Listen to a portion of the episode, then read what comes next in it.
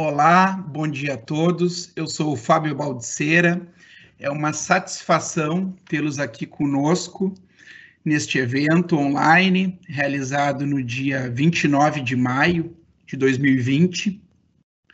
Como escritório, temos o sentimento que é um dever institucional, num período de exceção como esse trazido pela pandemia, darmos a nossa contribuição difundindo aquilo que fazemos de melhor, que vem a ser prestar informação jurídica. Também ficamos felizes que os nossos convidados aceitaram prontamente o nosso convite, demonstrando que eles também têm um engajamento e uma sensibilidade. Bom, o nosso tema de hoje, inovação tecnológica nos negócios jurídicos, escrituras eletrônicas e registro de imóveis eletrônico, nos parece ser um assunto de grande relevância, tanto para a sociedade quanto para o mercado imobiliário, sobretudo em função do período que vivemos, no qual temos a necessidade da difusão, discussão e do assimilamento pelos operadores do jurídico, jurídicos, perdão, das tecnologias aplicadas ao direito e daquilo que se tem chamado de novo normal. Hoje temos aqui conosco três convidados. O primeiro deles é o Guilherme Proto, nosso sócio da área imobiliária, que tratará dos contratos eletrônicos.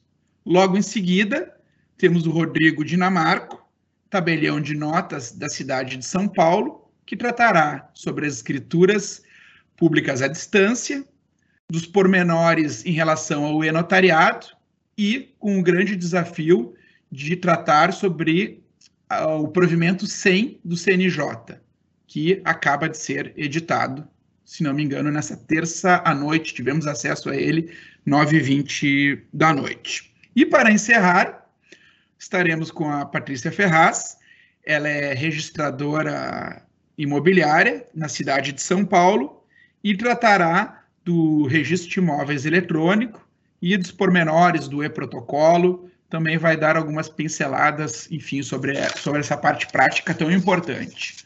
Por favor, fiquem à vontade para enviar as perguntas que serão respondidas ao final das exposições dos nossos três convidados. Desejo um bom evento a todos. Passo a palavra ao Guilherme. Agradeço Agradeço ao Fábio Baldiceira pela palavra, ele que também é nosso sócio da área imobiliária do escritório. Gostaria de desejar um bom dia a todos que nos assistem. Espero que todos possamos sair com mais conhecimento e mais abertos à inovação do que quando entramos. Gostaria também de fazer uma saudação especial para os nossos convidados, Rodrigo, Patrícia, para mim é uma enorme alegria, uma grande satisfação estar realizando esse evento ao lado de três especialistas no direito imobiliário, em um, em um assunto que é tão relevante e tão atual. Dito isso, gostaria de iniciar minha fala tratando da inovação nos negócios imobiliários, que é a primeira parte do tema do nosso evento. Quando falamos em inovação nos negócios, estamos falando da ruptura de um modelo de negócio, nas empresas, esse é um processo evolutivo longo, ele não acontece da noite para o dia. Ele demanda pesquisa, estudo, ele demanda uma série de medidas que mudam a rotina da empresa, desde, desde a mudança de procedimentos internos, assim como validações, demonstrando que é necessário o engajamento de todos para que a inovação seja implementada. Bom, é interessante até notarmos que, por exemplo, as incorporadoras, elas vêm adotando algumas soluções inovadoras no processo de vendas. Temos atendimento virtual de clientes através de chats, algumas empresas usam até robôs para atendimento aos clientes. Temos também o tour virtual, que permite a visita de unidades decoradas, sem sair de casa.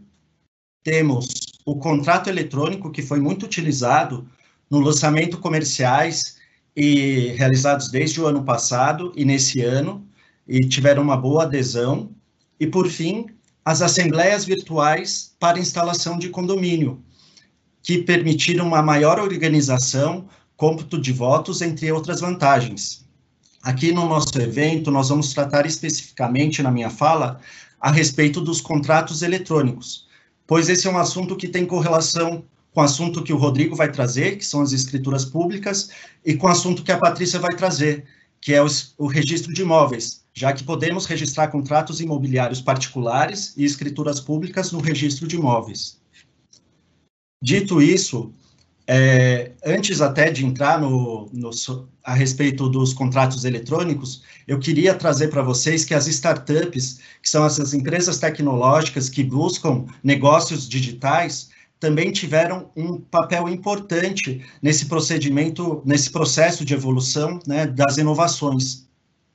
Um dado interessante recente é que já temos mais de 700 PropTechs e Construtechs mapeadas pela AB2L, Associação Brasileira de Legal e Law Techs. E uma das plataformas, né, que vem, uma das startups que vem se destacando são as plataformas digitais para locação de curta e longa temporada. Elas aproximam locador e locatário e permitem assinatura de documentos eletrônicos. Só que a realidade da maioria dos empresários estava muito distante e até pode estar muito distante dessa realidade. Porque quando falamos de negócios imobiliários, estamos falando de um negócio que demanda uma decisão importante. Estamos falando de um bem de valor expressivo e fazendo que o modelo presencial gere uma confiança maior do que no, no, no modelo tecnológico. Mas tudo é questão de adaptação. Bom, dito isso, é também interessante né, notar que com a pandemia, essa situação triste que nós vimos enfrentando, uh, isso tem obrigado o empresário a buscar essas soluções tecnológicas para continuar desenvolvendo a sua atividade, já que os estabelecimentos comerciais estão fechados. Então, estandes de vendas, as empresas, a sede das empresas e as imobiliárias são os exemplos de estabelecimentos comerciais que estão fechados. Dito isso, eu já posso iniciar a minha segunda parte da fala, que é a respeito dos contratos imobiliários eletrônicos, pois é, é exatamente isso que vem se buscando que se, e que vem acelerando a busca dos contratos eletrônicos. Eu vou tratar de três aspectos a, a respeito dos, dos contratos eletrônicos. O primeiro é a respeito da validade jurídica desses documentos, né? É, eu vou tratar da validade jurídica dos negócios jurídicos em geral, do qual o contrato é uma espécie e o contrato eletrônico é uma subespécie. O segundo aspecto será de algumas regras gerais dos documentos eletrônicos. E, por fim, vou tratar da assinatura eletrônica, como que a gente pode fazer a assinatura dos contratos eletrônicos. Bom, Iniciando a primeira parte, a respeito da validade dos negócios jurídicos em geral, eu vou trazer algumas regras do Código Civil, trazendo uma linguagem bem simples para que todos possam entender, já que estamos, estamos diante de um público tão heterogêneo. A primeira delas é que a manifestação de vontade ela tem que ser livre de qualquer vício de consentimento. E essa manifestação de vontade ela não depende de uma forma especial, salvo quando a lei assim é exigido. Então, a primeira conclusão que a gente pode chegar é que os contratos, sim, podem ser, podem ser válidos no meio físico e no meio eletrônico. Eles também podem ser feitos por instrumento particular e por instrumento público. Dito isso, vou trazer agora algumas regras sobre os documentos eletrônicos em geral. Em 2001, foi editada uma medida provisória, a medida provisória 2200, que trouxe uma regra pela qual os documentos eletrônicos podem ser revestidos, sim, de forma pública e forma privada. Ou seja, ela permitiu que tanto documentos públicos e particulares fossem é, validados e produzidos no meio eletrônico. Uma segunda regra é trazida pela Lei da Liberdade Econômica, que foi publicada no final do ano passado. Ela diz que, o que os documentos podem ser arquivados no meio eletrônico. Mais recentemente ainda, agora em março, é, foi regulamentada a forma da digitalização desses documentos é, e a Patrícia vai poder nos trazer até uma ferramenta muito bacana que permite a, o cumprimento de todos os requisitos para que os documentos sejam válidos nesse meio eletrônico. Por fim, é, gostaria de agora tratar a respeito das assinaturas. Essa me parece que são as, é, que é a principal diferença entre um documento físico e um documento eletrônico. Como se dão as assinaturas nesses contratos eletrônicos? Bom, o Instituto Norte-Americano de Padrões e Tecnologias, desde 1995, já previa algumas formas de identificação no meio digital. São elas senhas, biometria e equipamentos. Quanto às senhas, estamos falando do cadastro é, dos nossos dados pessoais num site ou numa plataforma, a geração de um login e uma senha e o acesso através deles. Muitas vezes nós clicamos naquele botão, no checkbox, concordando com os termos e condições do, daquela, daquela plataforma. E essa é uma das formas que os empresários vêm utilizando através dos assinadores digitais para celebrar contratos de locação, aqueles que nós mencionamos, e também as promessas de compra e venda que têm validade entre particulares. Esses assinadores, em geral, eles utilizam o IP da máquina para validar a assinatura. Esse IP da máquina é um número que ele é diferente de todas as outras máquinas no sistema eletrônico de envio e recebimento de dados. Uma segunda forma de assinatura é a biometria. A, alguns exemplos de biometria: impressão digital, reconhecimento facial, reconhecimento da íris, da voz. Todas essas tecnologias estão presentes nos principais e mais modernos celulares que nós temos hoje em dia, permitindo que a assinatura eletrônica é, seja facilitada. Bom, a última forma são os equipamentos. Estamos falando de tokens e certificados digitais. Os certificados digitais eles foram previstos uma, uma forma pela aquela medida provisória que eu mencionei, a 2.200 de 2001. Essa medida provisória, ela presumiu válida a assinatura de documentos eletrônicos produzidos produzidos nos, nos meios eletrônicos. Ela criou a infraestrutura de chaves públicas brasileiras, a ICP Brasil.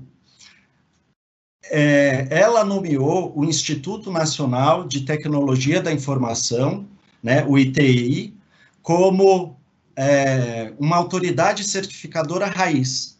Essa autoridade certificadora raiz, ela quem concede a autorização para que outras autoridades certificadoras é, possam emitir esse certificado digital.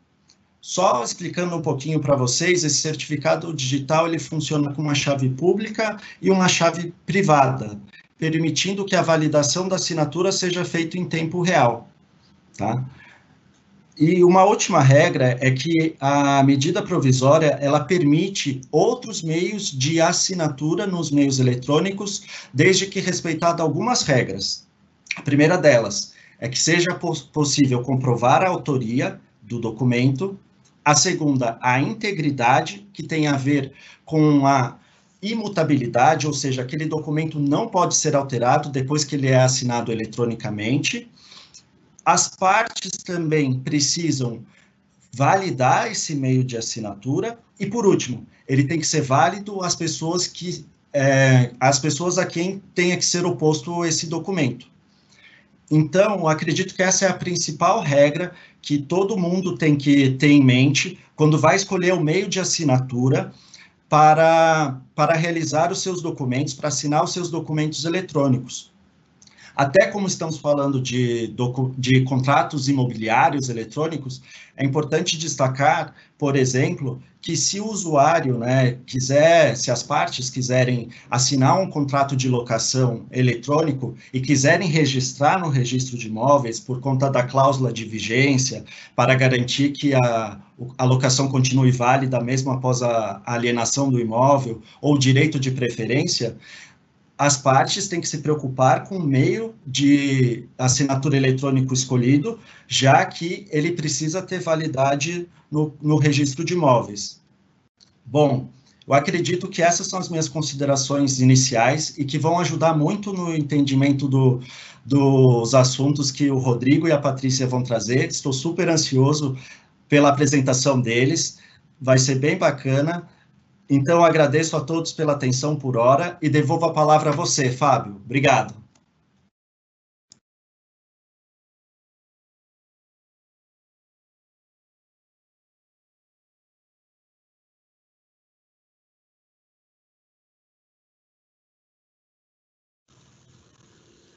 Fábio, você está sem som. Perdão.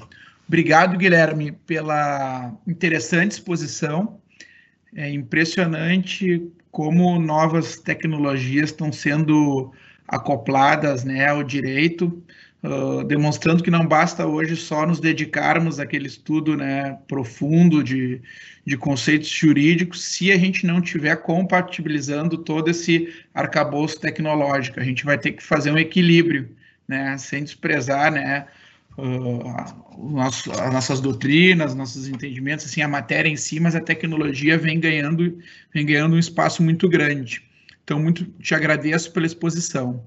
Agora teremos conosco nosso segundo convidado, Rodrigo Dinamarco, que contará um pouco da experiência dele no dia a dia do cartório, trará as inovações uh, legais que ocorreram, e não foram poucas, né? Sobretudo, talvez adiantado pelo fato dessa pandemia. Quando, quando a gente diz no geral que evoluímos cinco anos, eu acho que isso aqui se aplica muito bem também às atividades notariais.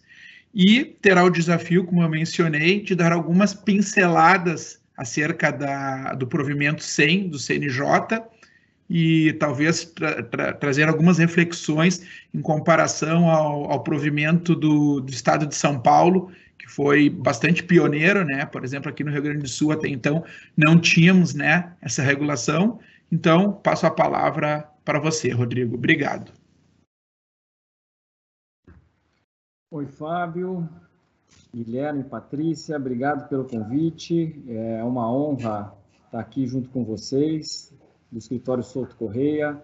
Eu espero corresponder à expectativa de vocês, porque o desafio é, é grande. Eu vou contar um pouco a história, né, da evolução de tudo isso, porque como o Guilherme falou, né, o Guilherme trouxe essas evoluções digitais, esses contratos, uma nova demanda, né? É um advogado atuante no mercado imobiliário, sabe os anseios dos clientes dele. Então, o notário não está parado, ele tem estudado ao longo do tempo é, inovações que podem trazer para a função, para a atividade notarial, é, a, uma uma forma mais, efic mais eficiente na prestação do serviço, utilizando a tecnologia hoje existente. Né?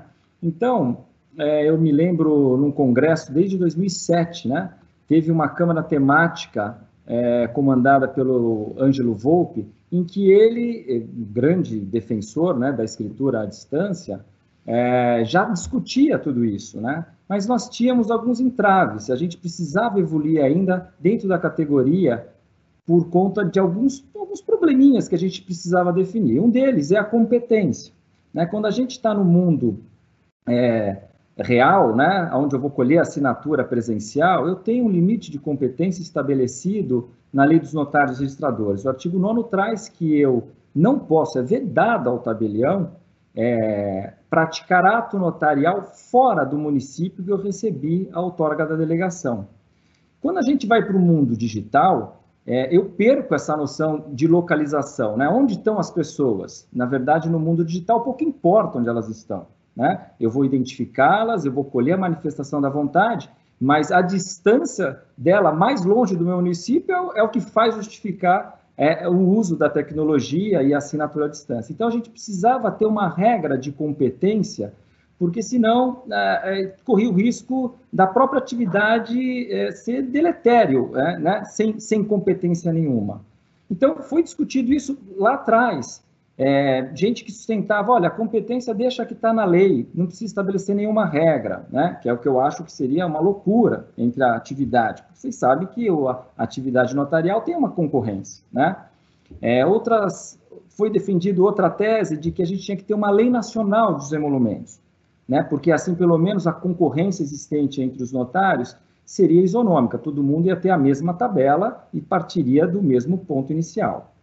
Depois foi pensado é, até por conta do desenvolvimento do certificado digital notarizado, né, esse que é emitido pelo notário, como ele é carregado dentro do, do celular, a possibilidade de ter localização pelo GPS do celular da onde ele estaria assinando. Isso tudo são evoluções que a gente vai amadurecendo e a definição até de São Paulo, depois agora do provimento do CNJ, provimento 100, acho que atendeu pelo menos a maioria do interesse do notariado e da população. Então, qual foi a competência definida no provimento 100 para a prática dos atos notariais? É, é para aqueles que envolvem bens imóveis, né, é, é o local, o, o tabelião competente para a prática desse, dessa escritura à distância é o do local do imóvel ou do domicílio do adquirente. Né? É, muita gente queria o domicílio das partes. Né? Por que foi domicílio do adquirente? A ideia era, na verdade, oxigenar a categoria, deixar que o tabelião da ponta, do que está localizado lá do imóvel, fosse valorizado. Né? Ele é um tabelião que conhece as, as regularizações fundiárias da, da, do município, ele, ele tem a lei do ITBI, que é uma lei municipal, ele conhece, ele domina, né? e você faz com que é, dessa forma, não centralize é, a, a, as escrituras à distância num único tabelião, o que não é bom, na minha opinião, para a categoria. Então, houve uma valorização do tabelião da ponta, do tabelião que está no local do imóvel, houve também o respeito daquele do domicílio do adquirente, porque às vezes eu estou querendo adquirir um imóvel na praia, né, sou residente em São Paulo, mas quero é, no, litoral, no litoral adquirir uma, uma, uma propriedade, e meu tabelião de confiança fica na, no meu domicílio. Então, é permitido que eu utilize o tabelião do domicílio do adquirente. É, então, essa é a definição. A gente pode até avançar um pouco na competência, porque tem o parágrafo 2 do artigo 19 é, do provimento 100, que ele é, está já causando é, dúvidas a respeito da aplicabilidade. Então, a regra geral de competência, quando envolve imóvel, é o local do, do, da circunscrição do, onde o imóvel está localizado e o domicílio ou o domicílio do adquirente. Aí, eu vou dizer qual que era a ideia do parágrafo segundo. Né? Se a gente for fazer uma interpretação literal, vai dar confusão, mas eu vou fazer uma interpretação teleológica. Né? A origem, o que, que quis dizer o parágrafo segundo do artigo 19? Eu não sei, Fábio, me dá um retorno se é, eu preciso ler o artigo, se as pessoas estão, as pessoas que estão nos ouvindo, acho que devem estar acompanhando essa polêmica, né? Ou eu tenho que ler aqui o. Rodrigo, me parece que vale a pena ler, ler esse artigo, o parágrafo do artigo 19, o parágrafo 2 porque é um, é um provimento muito novo e eu acho que você foi cirúrgico. É, uh, já, já tive a oportunidade de ouvir essas discussões e é justamente esse um dos pontos mais polêmicos da lei. Fica à vontade. Eu, ok, obrigado, Fábio. Então, eu vou dar uma lida no parágrafo segundo. Ele vai dizer o seguinte: estando o imóvel localizado no mesmo estado da federação do domicílio do adquirente, este poderá escolher qualquer tabelionato de notas da unidade federativa para a lavratura do ato. Quando a gente lê é, o parágrafo segundo, parece que quando eu tenho, na verdade, eu estou com o adquirente no mesmo estado da federação do imóvel, então vamos dar exemplo que fica mais fácil. Eu vou adquirir um imóvel é, é, em Santos e eu sou domiciliado em São Paulo, é, qualquer tabelionato de notas da unidade federativa, quer dizer, ampliaria a competência de todo São Paulo poderia lavrar. Minha opinião, não, não é isso. Não é isso que quis dizer o parágrafo segundo. O parágrafo segundo não pode ampliar, ele está, na verdade, relacionado ao caput. Quando eu vou no caput, e também no artigo 6 ele vai dizer que o tabelião de notas da circunscrição do imóvel ou do domicílio do adquirente é o competente para praticar a escritura remota. Eu vou dizer o que, que queria dizer o parágrafo segundo. Ele queria dizer o seguinte: ele queria fechar mais a competência. Ele diz: se o domicílio do adquirente for fora da, do, do, da unidade federativa, fora do estado onde está é, é, circunscrito o imóvel, ele só pode usar o, o, o, lugar do imóvel, o local do imóvel. Se ele tiver é, dentro do, da unidade federativa, quer dizer, dentro do estado de São Paulo, aí ele pode optar por um dos dois. Eu vou dar como exemplo, eu acho que fica mais fácil. De novo, eu vou comprar um imóvel em Santos e sou domiciliado em São Paulo. Portanto, eu posso escolher é, o tabelião de Santos e o tabelião de São Paulo, qualquer um deles. Se eu sou domiciliado em Porto Alegre e quero comprar um imóvel em Santos, eu só posso escolher o tabelião de Santos. É, essa era a intenção nos estudos apresentados para o Conselho Nacional de Justiça da limitação, porque a gente queria deixar bem a parte territorial dentro da unidade federativa do Estado. Quando aqui diz unidade federativa, até tem um tabelião que diz, olha, aqui ele não está querendo dizer unidade federativa Estado-membro, sim o município que também participa dentro do Estado. É essa a interpretação que acho que tem que ser dada. Aqui eu acho que vai depender, na verdade, de uma autorregulação, quer dizer, o colégio notarial vai ter que se manifestar através de um enunciado para definir, para que não haja dúvida, porque lembra, um dos pontos mais importantes quando a gente vai para o mundo digital é exatamente a competência. A gente precisa ter muito isso regrado para não criar grandes cartórios ou até mesmo não oxigenar toda a categoria, que isso valoriza a instituição. É, um outro ponto delicado quando a gente vai para o mundo digital é a identificação das partes, né? Como é que eu identifico o Guilherme é, à distância, olhando na telinha, né? Como é que eu sei que o Guilherme é o Guilherme? Porque eu não estou tratando só de fazer escrituras à distância de quem eu conheço. De quem eu conheço, que eu tenho abertura de firma, gerei certificado digital, tá fácil, né? Agora, eu vou poder ser demandado numa escritura de uma parte que eu nunca vi, que eu não tenho elementos. Então, é, a gente tinha alguma insegurança nesse momento. Como é que faz? Vamos agora lá no provimento, como é que ficou definido? Artigo 18 do provimento 100 do CNJ. Ele vai dizer o seguinte, ó, primeiro, começa a identificar com documentos digitais, né? Hoje as pessoas, é, não sei se todo mundo tem, né? Acho que não, mas é CNH já é emitida de forma digital, RG já é emitido de forma digital, carteira profissional é emitida de forma digital, é, título de eleitor é emitido de forma digital. No futuro, as pessoas vão ter esses documentos digitais, mas hoje ainda não tem. Mas esse é o primeiro documento que o provimento trata que eu vou poder utilizar para identificar uma pessoa remotamente. Começa assim, né? Começa com a apresentação desse documento. O que mais? O CNJ deixou bem aberto, dentro da prudência notarial eu posso me valer de documentos que me foram apresentados, que eventualmente já estão depositados na minha serventia, como, por exemplo, quando o Guilherme uma vez abriu uma firma, eu já tenho a abertura de firma dele. No caso da minha serventia, eu já colho uma foto, impressão digital, já tenho o RG arquivado na ficha de firma dele, o que é, vai facilitar para que eu já comece a identificá-lo é, de forma à distância, né, de, na, na parte virtual. Eu também posso me valer, que é o que trouxe a novidade é, no provimento, o compartilhamento é, de fichas de firma. Esse compartilhamento, a gente havia tinha conversado com o Fábio, o Fábio até me disse, olha, em São Paulo eu tenho dois cartórios, né, dois tabeliões de notas. Então, eu teria aqui, se o Fábio optar para que eu lavre um, uma escritura à distância, né, dentro que um imóvel esteja aqui em São Paulo, eu vou pedir para esses dois tabeliões me encaminharem a ficha de firma. E a partir dali, eu vou examinar, olha, ele apresentou aqui a OAB, aqui foi a RG, deixa eu ver se são os mesmos dados, né? Então, isso tudo entra na cautela notarial, na prudência notarial de examinar os documentos. Se eu posso chegar à conclusão, olha, estou inseguro na prática do ato, então, estou seguro na prática do ato. Dizer, a identificação começa pelos documentos, tá certo? Agora, o que tem também de novidade, que eu vou entrando um pouco lá no, na plataforma e notariado. A plataforma e notariado, por conta do provimento 88, que está até repetido aqui no provimento 100, quando vocês vão verificar o que, que a plataforma vai ter, vão ter vários cadastros, né? E um dos cadastros é o cadastro nacional, o cadastro único é, de clientes notariado. Então, o colégio notarial, por conta do provimento 88, só abrindo um parênteses, o que, é o provimento 88? É aquele que disciplinou é, procedimentos, conceitos, é, direcionados ao, ao, registrador de imóveis e ao tabelião de notas na prática de, de, prevenção de crimes de lavagem de dinheiro e financiamento ao terrorismo.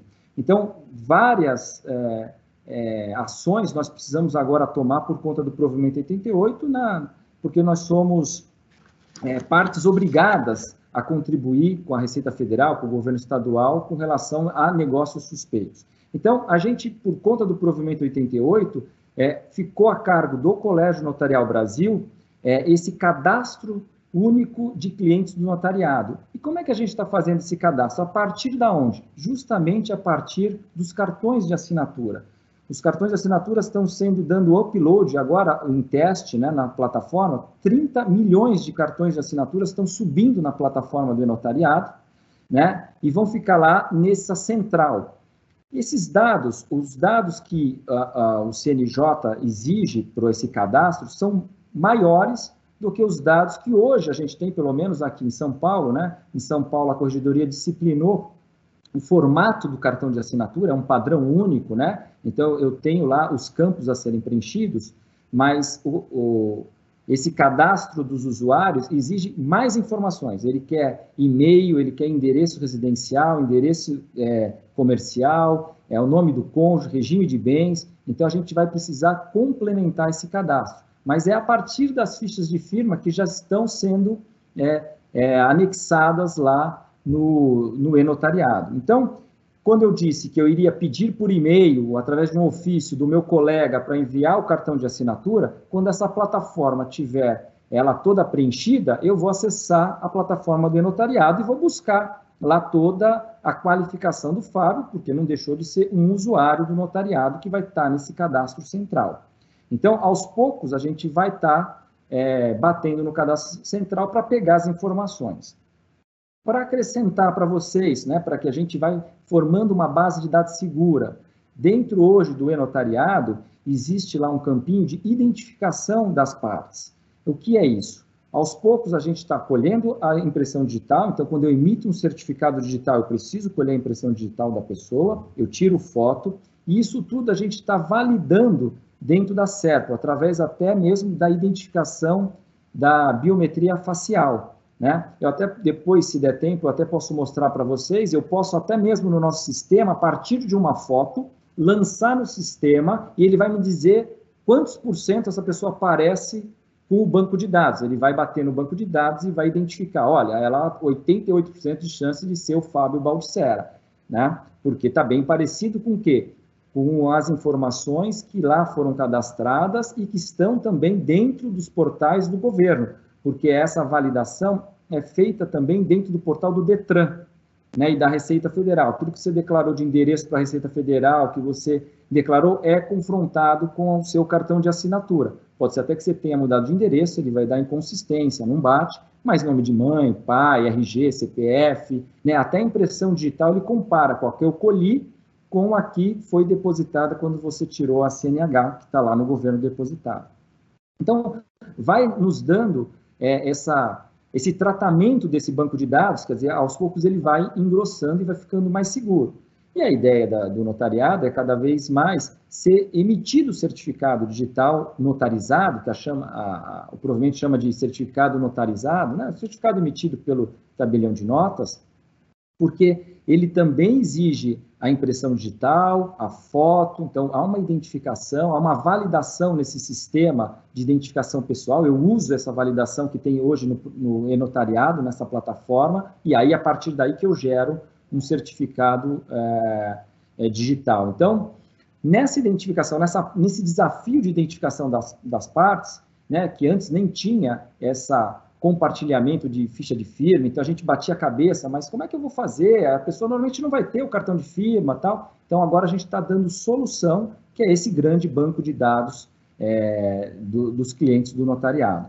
E ele vai é, somar segurança quando a pessoa utilizar o certificado. Porque lembre, quando eu vou fazer é, a, a escritura à distância, ele exige o requisito da assinatura digital através do e-certificado. Então, se o Fábio não era o Fábio, bom, então alguém estava com o certificado dele, porque além de eu ter visto os documentos que me foram apresentados, vi um cartão de assinatura, bati que a foto estava bem próxima. Eu posso agora, nesse, nesse vídeo mesmo, congelar a foto do Fábio e jogar lá no sistema para fazer um teste, para saber se bate com o que está lá depositado. Então, nós vamos agregando segurança jurídica na identificação das pessoas, o que é muito importante. Hoje, o que eu vejo de ferramenta jogada no mercado à disposição, que assina, valida, não tem identificação da parte. A parte recebe um e-mail, assina e diz concordei. Ok, se não der briga, concordou mesmo, né?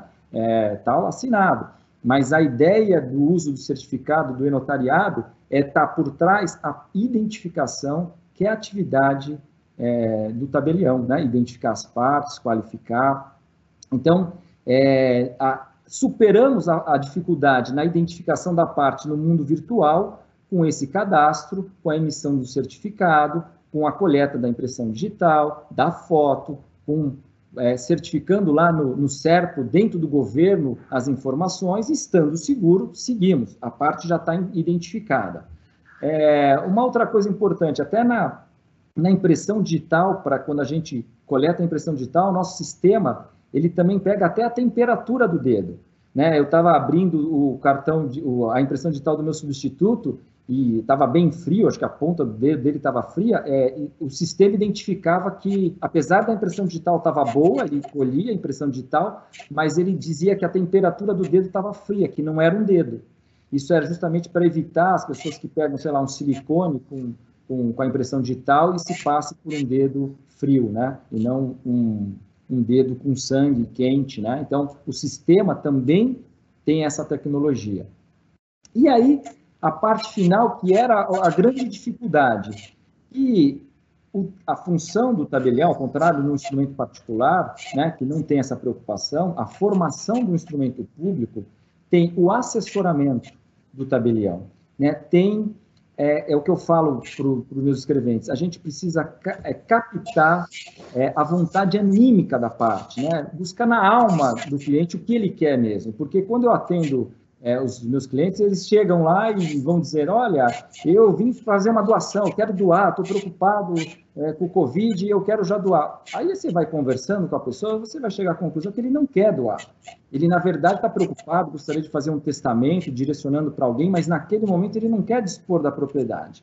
Então, quando a gente trata com as grandes bancas, é, né, como é Souto Correia, né? É, as coisas vêm até muito prontas, né? Os clientes são bem orientados, né? A participação do tabelião até diminui um pouco, não que a gente ainda não interaja, mas diminui. Mas na grande maioria que a gente atende, as pessoas que estão fora do mundo jurídico, eles precisam desse assessoramento. O tabelião, quando atesta de fé pública, ele atesta que foi afastado qualquer vício de consentimento, que ele foi orientado sobre a prática do ato, está embutido isso dentro é, do, da escritura pública. Rodrigo, eu acho que a gente tem que ter sensibilidade, como tu bem colocaste, e verificar que a lei é para todos. Nem todo mundo vai estar assessorado por um escritório de advocacia, nem todo mundo tem como hábito lavrar numa semana 100, 200 escrituras. Então, me parece que para a gente conseguir evoluir com essas novas tecnologias com segurança, a gente tem que tentar que aqueles requisitos assim que, que, são inerentes à profissão do tabelião, existe um motivo para ser, né, que eles se mantenham por meio eletrônico. Então, por mais que seja um pouco, um, pouco mais engessado a questão uh, de fazer eventualmente uma gravação uh, de, uma, de uma escritura, eu acho que o consentimento é realmente importante para evitar essas situações. Se não, também bastaria a gente ter um, um token aí do e-notariado e daqui a pouco um terceiro estaria vendendo imóveis por, por aí. Né? Então, acho que a gente tem que, que preservar segurança jurídica com facilidade. Talvez alguma coisa que a gente pode ser, uh, dispensar seria a leitura integral da escritura, porque a gente sabe que hoje em determinadas situações, a gente não precisa ler a escritura, porque as escrituras já chegam revisadas. Isso os meios eletrônicos nos ajudaram bastante. Não sei, não sei o que tu acha disso, mas a preservação do consentimento me parece ser um, um ponto que é, que é bem importante de se observar, sobre pena da gente querer evoluir evoluindo.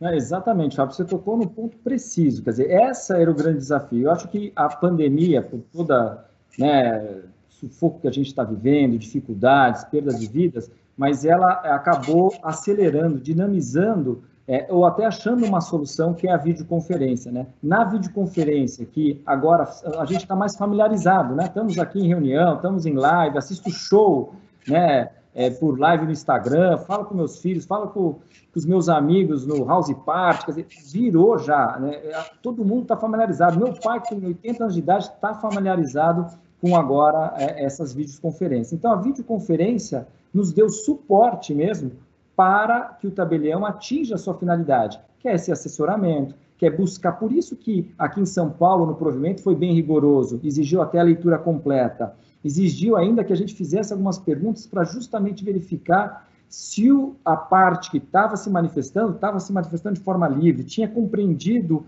o teor do ato, o alcance do ato que estava praticando, quer dizer, isso tudo tinha que ficar gravado de forma permanente, com geração de hash daquele vídeo, né, que foi gravado em, em uma extensão IP4.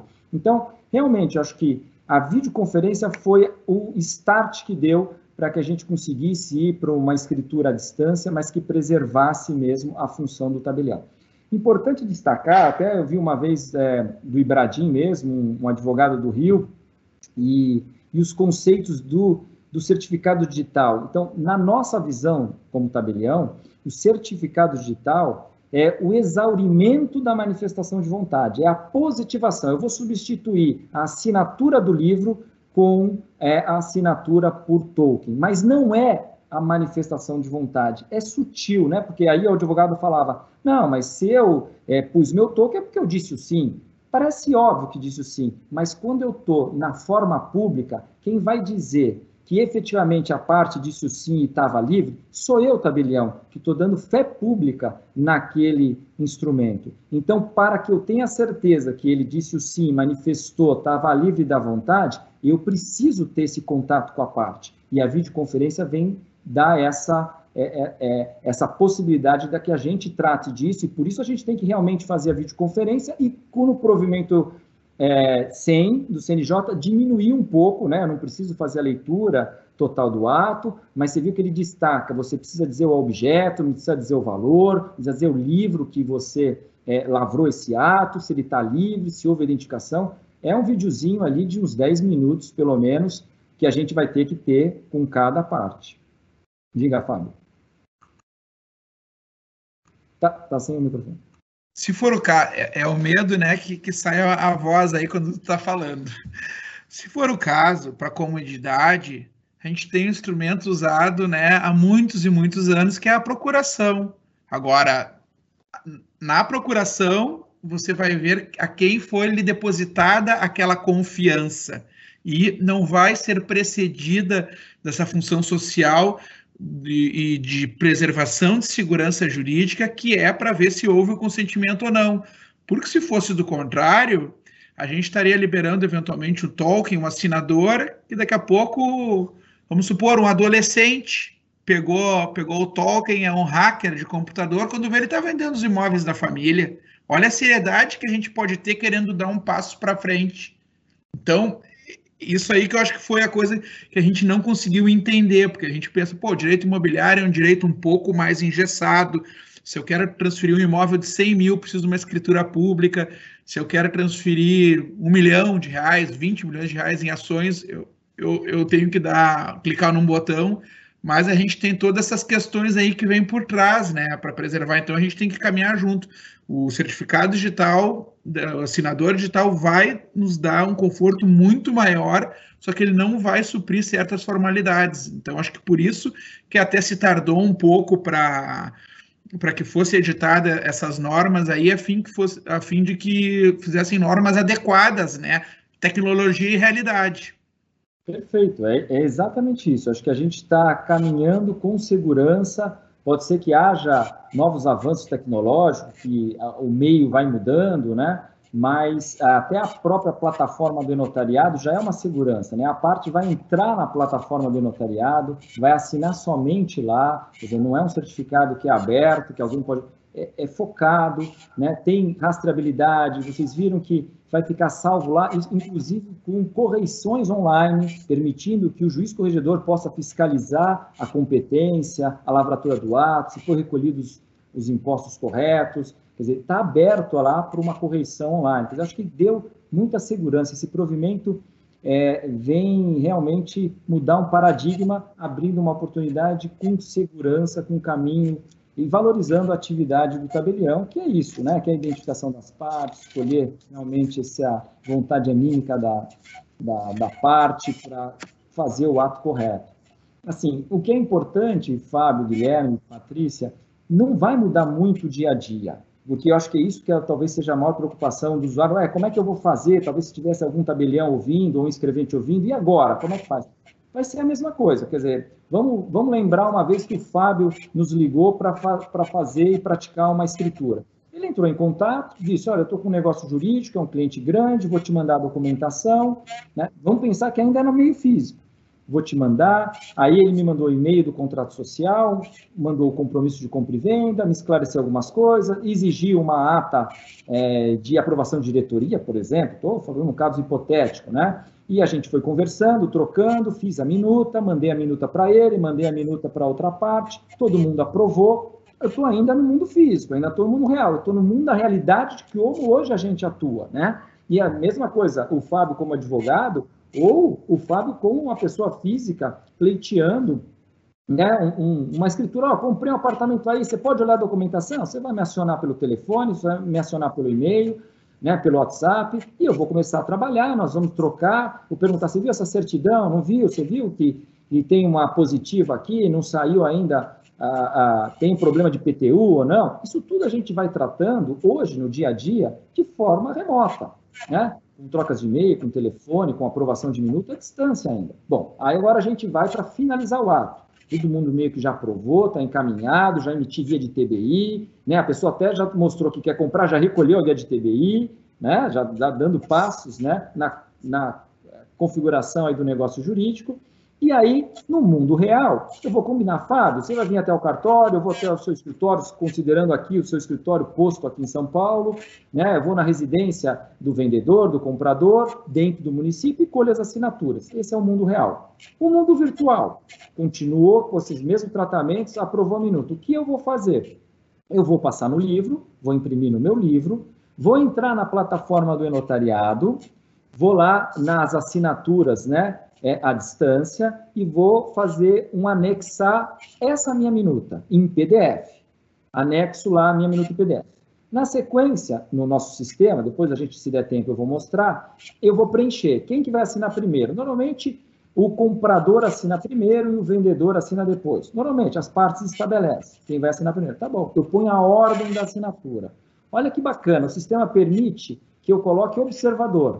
Por exemplo, o Fábio está atuando aí como advogado. Ó, oh, Fábio, você vai observar as assinaturas. Eu posso até dizer que esse observador pode aprovar, ele não assina, mas ele dá sequência. Então, imagine um jurídico de uma construtora, eu coloco ele como observador, mas como aprovador.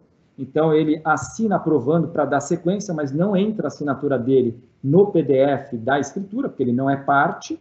Então, isso até o sistema previu essa possibilidade de ter é, personagens aí que a gente vai dizendo que como é que anda. E eu vou fazendo essa cadência. Quando eu ponho para submeter, o que, que vai acontecer? O primeiro da, da ordem que eu escolhi como assinador, e o que, que vai para mim? Só vai o nome, como você já está cadastrado, já puxa o teu e-mail, e, e só isso, eu não estou te qualificando, a qualificação das partes está na minha escritura, né? Está lá no PDF do meu livro que eu anexei no sistema do enotariado. Rodrigo, a gente tem três minutos. Tá bom. Infelizmente, viu? Tá bom.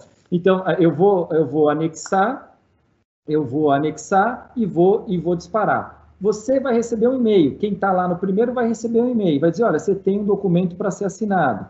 E aí você vai abrir o documento ah, ok, era esse documento que eu tinha aprovado antes por e-mail. agora vou assinar. Quando você clica para assinar, vai abrir a plataforma do e-notariado. Você vai ser remetido para a plataforma do notariado e você vai lá usar o seu token, que o token, na verdade, vai ficar dentro do celular. Para que você utilize o seu celular, vai precisar falar com o seu computador. Isso é simples, mas ele vai dizer, olha, agora habilite e você assina no celular. A senha utilizada no nosso certificado notarizado é a senha do celular. Quando você abre o celular, ou no meu caso, eu ponho uma impressão digital, eu assino e ele, e ele fala com o computador.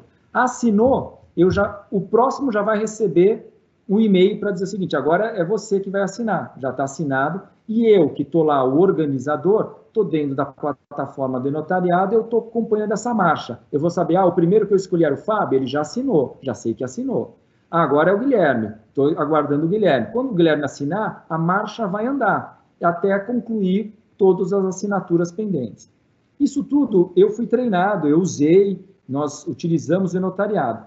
O que está sendo acoplado, e me parece que ontem à noite eles colocaram no ar e ainda não testei, é a videoconferência, né? Por enquanto eu só tenho o documento assinado, até acho que a videoconferência vai ter que ser antes, né? Depois assino o ato, né? É essa a lógica. Mas é que eu não fui treinado ainda na plataforma com a videoconferência. Mas, pelo que o, o programador me contou, é, vai ser exatamente a mesma forma como eu encaminho o e-mail, só que vai ter um agendamento. Eu vou sugerir um agendamento para que a gente faça a videoconferência. Então, você vai receber um e-mail e lá vai estar, olha, às 10 horas de amanhã, é, clique para que a gente possa fazer a videoconferência. Quer dizer, a, a, a, assinatura, eu não tenho data, se assina quando quiser, na hora que tiver ok, concorde com o ato, mas a videoconferência vai ter acoplado, acho que uma sugestão de data. Mas isso que eu estou falando, eu ainda não vi, porque o sistema ele está em desenvolvimento, ele está em teste. É, ontem à noite, é o que eu falei, uma tabelinha postou num grupo de WhatsApp dizendo, nossa, já estou testando aqui a videoconferência, eu não tive tempo de testar, não fui treinado com isso, mas a videoconferência é requisito do ato da escritura à distância. Né? Quais são os atos, para a gente finalizar, quais são os atos que, eu, que o tabelião pode fazer? Todos. Todos. Aqui em São Paulo tinha uma restrição, testamento não podia, né? Aqui todos os atos eu, a gente pode fazer. Inclusive, o provimento fala em reconhecimento de firma por autenticidade e disciplina até como vai ser feito. Quer dizer, então, Cara, eu fiquei pensando, nossa, como que eu vou fazer um reconhecimento de firma por autenticidade à distância? Na verdade, ele vai me mandar o documento físico, imagina uma transferência de veículo que é exigido, né, o reconhecimento de firma por autenticidade, vai mandar aquele DUT, né, documento único de transferência, ele vai ter assinado e vai mandar. Como é por autenticidade, eu preciso do comparecimento, né, um terminho de comparecimento. É esse termo de comparecimento que eu vou fazer de forma virtual. E aí, uma vez ele confirmando aquela assinatura aposta no DUT, eu vou emitir o reconhecimento por autenticidade. Olha, ele mesmo tem aqui um videozinho, é como se fosse uma atinha, né, de que ele realmente confirmou, ratificou aquela assinatura. Isso já está até disciplinado, não precisamos de regramento nenhum. Já podemos fazer de forma virtual o reconhecimento é, de, da firma por autenticidade. Né? Ele até fala em semelhança, que poderia ter outras formas de firma, mas aí é, isso isso acho, eu não sei, vai precisar de um regramento, isso ainda não dá para fazer. É, só por fim, eu sei que eu ainda vou ter uma palavra final, é o seguinte, o certificado notarizado, ele é gratuito, emitido por um tabelião, e provavelmente sempre quando vocês abrirem uma firma, renovarem a firma, o tabelião vai oferecer para que você é, acople no seu celular, precisa baixar um aplicativo, né? Precisa entrar lá na Apple Store, na Play, no Google Play e abaixar o aplicativo e-notariado. Então você vai abaixar o aplicativo e quando gerar, vai fazer aquele leitura de QR Code, porque eu posso enviar o QR Code por SMS no seu celular, posso imprimir o QR Code, posso enviar por e-mail e a partir daquele QR Code que você faz a leitura, já está é, o seu certificado dentro do seu celular. Se você perder o celular, cancela, se você trocar de aparelho, cancela, tem que emitir um novo certificado, e ele nunca é usado com o assinador diretamente na, no celular. Sempre ele vai precisar de uma interface com um computador, não um tablet, com um computador. Pode ser um notebook, mas um computador ele vai precisar. Eu não sei, espero, olha, os pontos polêmicos eram um pouco a competência, era a necessidade da videoconferência, essa identificação das partes. O e-notariado é uma grande plataforma que vão ter muitos dados. A Patrícia, que é, que é entusiasta das estatísticas, hoje vai estar sendo alimentado muito a plataforma do notariado com os negócios é, notariais, aqueles que são feitos por escritura, né? que vão poderá, poderá gerar estatísticas para fomento de, de, investimentos na área imobiliária, né? É, de políticas econômicas. Lógico, não tem a mesma abrangência do registro de imóveis, porque o registro de imóveis recebe tudo, né? recebe escritura, recebe instrumentos particulares, mas aquilo que for feito por escritura pública vai poder ser tabulado e gerar estatística, respeitado, lembre, sempre é, os dados sensíveis das partes, né, por conta da Lei Geral de Proteção de Dados. Bom, em linhas gerais era isso. É, se der tempo, a gente pode, no final, se der tempo, é, é acessar, compartilhar minha página para mostrar até aquele negócio de foto. Eu posso mostrar a foto para ver se ele busca, tal, como que funciona isso, como é que é o cadastro e a gente navegar um pouco no e-notariado. Eu fico à disposição. Obrigado. Rodrigo, muitíssimo obrigado pela tua exposição de forma didática, leve. Eu já estou, inclusive, pleiteando aqui com a organização alguns minutinhos a mais. A gente costuma ser muito rigoroso com o tempo, né? Até porque a gente sabe que tem o tempo dos telespectadores, mas vamos ver se a minha petição vai ser provida. Te agradeço mesmo por nos mostrar o que é o novo normal do direito imobiliário. Agora teremos conosco a doutora Patrícia Ferraz, que fará exposição sobre o registro eletrônico. Eu só não posso tecer, deixar de tecer um agradecimento à categoria dos registradores de imóveis. E aí o faço na pessoa da doutora Patrícia e gostaria de também agradecer publicamente aos doutores Lamana Paiva e Paulo Ricardo de Ávila, que são dois registradores aqui da cidade de Porto Alegre, quando a gente estava no início da quarentena, lá pelo dia 21 de, de março, teve um cliente nosso que conseguiu uh, protocolar, faltando três ou quatro horas para que viesse uma ordem do CNJ fechando os tabelionatos. E o registro eletrônico ainda não estava implantado aqui no Rio Grande do Sul. E a gente ficou num período de limbo. Logo veio um provimento dizendo o seguinte: que os registradores poderiam registrar em casos urgentes, mas teriam que eh, dirigir uma petição ao fórum. E aí a gente começou a pensar, era, era, era uma questão de uma alienação fiduciária, duas, na verdade, que envolviam 40 imóveis e um crédito para a indústria, que naquela época seria vital para o fluxo de caixa dessa, dessa empresa, né, dar continuidade, a gente viveu um tempo de um certo frenesi, principalmente no início, né? O pessoal correndo para o supermercado, mantimentos, a gente não sabia o que ia acontecer, na verdade, nesses dois dias. E através, enfim, da sensibilidade desses dois registradores, a gente conseguiu completar durante a pandemia, talvez se fosse um período até mais rápido, em função dessa solidariedade deles. Era, ó, Fábio, a gente está com o protocolo aqui, e enquanto isso, paralelamente, o, o e-protocolo do Rio Grande do Sul sendo, uh, uh, sendo implementado. O e-protocolo entrou, entrou em funcionamento à noite, tentei fazer o protocolo, teve um bug com o sistema, liguei também para um registrador que é atuante aqui no Rio Grande do Sul, Jefferson Botega, a gente conseguiu que o pessoal arrumasse o sistema, em 20 minutos após a gente conseguiu protocolar o título. Então, foi assim um exemplo de como os registradores e os tabeliães aí estão aí nesse período aí para nos ajudar e para prestar um grande serviço. Desculpa aí por eu ter me delongado, a palavra é toda tua, Patrícia.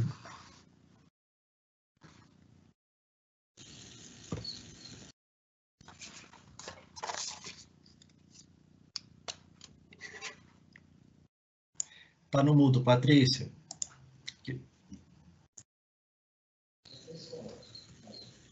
Pronto.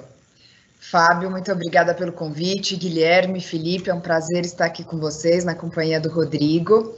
É, eu vou, assim, fazer uma apresentação muito informal para vocês, e assim, rápida aí por conta do nosso tempo, é, para falar um pouco do registro eletrônico que já existe, né? O registro eletrônico de imóveis há alguns anos, mas ele está tomando, assim, é, maior notoriedade agora por conta dessa pandemia que nós estamos sofrendo. E, uh, e ele tem sido potencializado, dinamizado, incrementado por conta da nossa percepção das dificuldades e que os usuários estão tendo por conta desse cenário de isolamento social e porque nós reconhecemos que o registro de imóveis está no coração do crédito, que é, por sua vez, o coração da economia. Né? Não, a gente sabe que todas as atividades produtivas dependem tremendamente do crédito e que o crédito só é concedido na medida em que as garantias sejam registradas. Então, é, atentos a essa necessidade de estarmos aí o tempo todo conectados como atividade essencial que somos para a manutenção da, uh, do fluxo econômico, nós temos aí é, procurado incrementar e acelerar a implementação do registro eletrônico no país todo. Eu vou compartilhar minha tela aqui com vocês, porque eu sou daquelas que entende que uma imagem fala diz mais do que mil palavras, né? E também ajuda, acaba ajudando a gente a gravar melhor o que está sendo dito. Uh, vocês conseguem ver minha tela? que fala do provimento 47 do CNJ? Ainda não, mas deve estar carregando. Deve estar carregando. Bom. Carregou. Isso, então vamos lá. Uh, o, o que é importante a gente começar dizendo é o seguinte: existe fundamento jurídico para o registro eletrônico, né? Ele começou, foi mencionado inauguramente no ordenamento jurídico, na Lei 11977 de 2009, e depois é, esta lei foi seguida do provimento 47, que uh, previu a criação de centrais eletrônicas. E essa, aliás, é a razão pela qual hoje nós temos algumas centrais de registro no Brasil todo, e não apenas uma. Uh, dessas centrais, a maior delas é aqui a do estado de São Paulo, que já contempla hoje 11 unidades da federação. Depois do provimento 47, a gente teve a edição do provimento 89 do CNJ, que é, regulamentou o Código Nacional de Matrículas, o Sistema de Registro Eletrônico de Imóveis e o SAEC, que é o Serviço de Atendimento Eletrônico Compartilhado, que pode ser considerado, né, assim, para quem gosta de tecnologia, a hub das hubs. É uma plataforma que congrega ali vários sistemas e funcionalidades do registro eletrônico. E essa, esse provimento ainda estabeleceu diretrizes para o Estatuto do NR, né, o Operador Nacional de Registro, que foi criado, uh, que é uma entidade uh, de direito privado que congrega obrigatoriamente todos os registradores de imóveis do país e que foi estabelecida pela Lei uh, 13465. Agora, uma vez regulamentada pelo provimento do CNJ, os registradores já se organizaram, já fizeram a assembleia de fundação do NR, já aprovaram seu estatuto, e isso tá, nós estamos aí na fase de, de posse da diretoria né, eleita. O, o, depois do provimento 89, vale a pena a gente mencionar aqui o provimento 94 do CNJ, que foi editado por conta da Covid-19. E ele deu uh, uma possibilidade de abertura, digamos assim, das portas do registro de imóveis para o registro eletrônico. Um outro uh, diploma que é muito importante quando a gente fala do registro eletrônico, tem ajudado demais o, os usuários no que diz respeito ao acesso ao registro de imóveis, é esse decreto, o decreto 10278, que o Fábio, ao qual o Fábio o Fábio não, acho que foi o Guilherme, fez referência a ele no início aqui da nossa conversa, uh, que fez o que, que qual foi a intenção desse decreto? Regulamentar a lei da liberdade econômica e uh, prever, a, na verdade, atribuir a qualquer pessoa a possibilidade de desmaterializar um documento físico, digitalizar um documento físico, é, a partir de uh, a, da observância de determinados requisitos e assinar essa digitalização uh, com certificado digital dentro da ICP Brasil. Observados esses requisitos né, e os metadados previstos ali no decreto 10278, que tão, estão previstos no seu anexo segundo, este documento digitalizado por qualquer pessoa, repito, ela é, recebe o mesmo tratamento do documento físico, né? E assim, é, se vocês me perguntarem, ah, o que, que são metadados? Numa linguagem assim bem simples, metadados são aqueles dados que são extraídos é, do documento e que uh, servem para que ele seja identificado, encontrado e administrado dentro de um GED, dentro de um sistema, um sistema de gestão eletrônico de dados. Uh, se vocês, eu recomendo que vocês entrem ali no anexo 2 do decreto 10278, que vocês vão verificar quais são os metadados que precisam é, ser extraídos do documento. Mas eu vou falar um pouquinho disso é, mais à frente também. E e no anexo primeiro desse decreto, nós temos quais são os padrões de digitalização que precisam ser observados para essa transformação do documento físico no digital.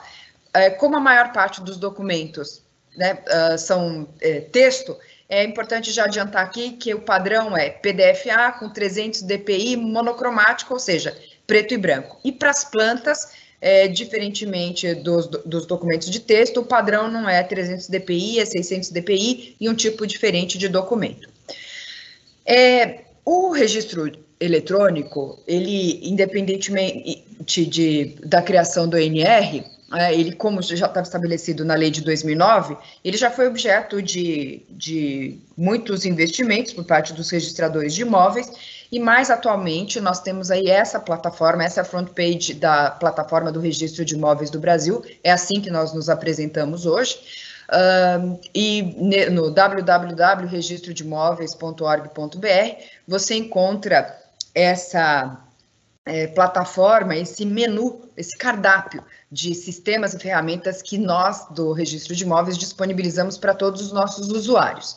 Na primeira página, você vai descendo esses íconezinhos, esses quadradinhos, tudo que está disponível ali para os usuários, você pode encontrar, você encontra nessa tela e pode interagir conosco, não só por meio desta plataforma, mas quando você é um usuário corporativo, uma instituição grande, você pode, inclusive, celebrar um convênio conosco e interagir de sistema para sistema por meio de APIs, ou seja, é, a gente proporciona uma, um relacionamento entre instituições né, conosco e outras instituições, grandes corporações, é, por exemplo, cooperativas, de modo hipersinérgico, aproveitando o trabalho de um sistema e de outro e evitando retrabalho e erros.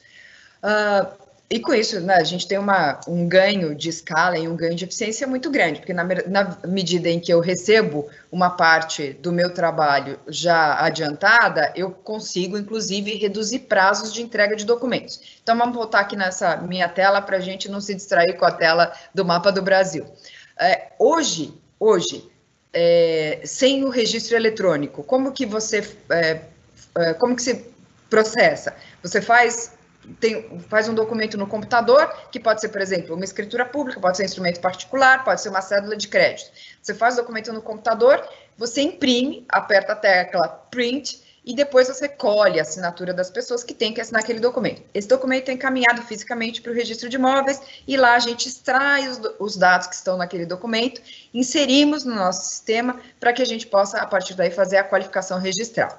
Com o registro eletrônico e com a remessa de documentos eletrônicos, inclusive os documentos eletrônicos com dados estruturados, que são os DED, uh, ah, a gente corta um pedaço desse processo, porque em vez de você apertar a tecla print, imprimir lá 30, 40 páginas do documento, de um documento padronizado encaminhar para o registro de imóveis, você vai apertar a tecla Enter, vai gerar um documento eletrônico com dados estruturados, e é esse documento que vem aqui para a gente, para o registro de imóveis. Então, a gente ganha muito em eficiência, mas não só nós, mas o sistema de contratação em geral, mas muito especialmente o sistema de concessão de crédito.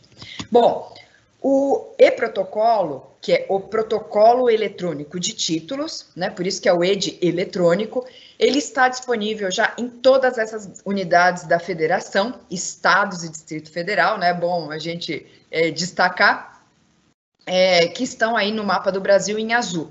Nessa tabela em amarelo, nós temos aí é, todas as centrais que atendem cada uma dessas unidades da federação e a gente vê ali uma lista grande da Central Registradores de São Paulo. Mas é importante que vocês saibam que todas essas centrais hoje, elas atuam é, sinergicamente, nós temos trabalhado em conjunto, em parceria, de modo cooperado, para que nós possamos é, compartilhar as nossas ferramentas e temos trabalhado é, em parcerias internas para que a gente otimize os recursos para oferecer de modo mais rápido, mais amplo e com muito mais eficiência outros serviços e outras ferramentas para os nossos usuários. Os outros, é, as outras unidades da federação, os outros estados que estão em cinza, elas ainda não estão integradas ao, ao registro de imóveis do Brasil, mas já estão em tratativas conosco e de modo que eu espero aqui muito brevemente poder falar para vocês que nós já uh, temos aí 100% do país. Hoje, esses estados em azul e o Distrito Federal já compreendem 95% do PIB, o que é absolutamente impactante uh, quando a gente fala da importância econômica dessa iniciativa. Bom, quem é que pode usar o e-protocolo e que títulos que podem ser enviados, né? Em primeiro lugar, qualquer pessoa física ou jurídica pode usar o e-protocolo. Ele é muito fácil de ser utilizado, a gente tem até um tagzinho que a gente encaminha para as pessoas ensinando como acessar essa plataforma eletrônica e qualquer título pode ser encaminhado eletronicamente para nós é, desde escrituras públicas, contratos particulares, né, instrumentos particulares com ou sem força de escritura pública, incorporações imobiliárias, regularização, requerimentos, não há limite. Você pode encaminhar Patrícia. qualquer tipo de documento. Oi, Fábio. Não te importa de fazer uma pergunta? Não, tem diga. Tem surgido uma grande inquietação acerca de se eu posso atualmente eu sei que em São Paulo sim, né? Mas aqui no Rio Grande do Sul, se eu posso fazer uma incorporação imobiliária toda por meio do, do protocolo, principalmente no que tange a parte da planta, né? A planta, sim. ao menos aqui, recebe um carimbo, né? E uhum. eu gostaria que se pudesse tecer aí, aproveitando que entrou nesse assunto. Obrigado. Ótimo. Eu vou, então, vou aproveitar já a segunda tela, porque daí eu já entro na questão da incorporação. É, aqui eu estou falando quem pode, que é qualquer pessoa, e o que pode, que é qualquer documento. Nessa tela aqui eu estou uh, tratando de quais são os tipos, a forma, quais as formas possíveis que um documento pode é, apresentar para ser recepcionado no registro de imóveis. Então, tem o PDF Anato Digital, que é o produzido originalmente em formato digital e assinado digitalmente pelas partes. Esse é um deles é, antes pela ICP Brasil e agora com a regulamentação do CNJ, inclusive assinado dentro do e-notariado.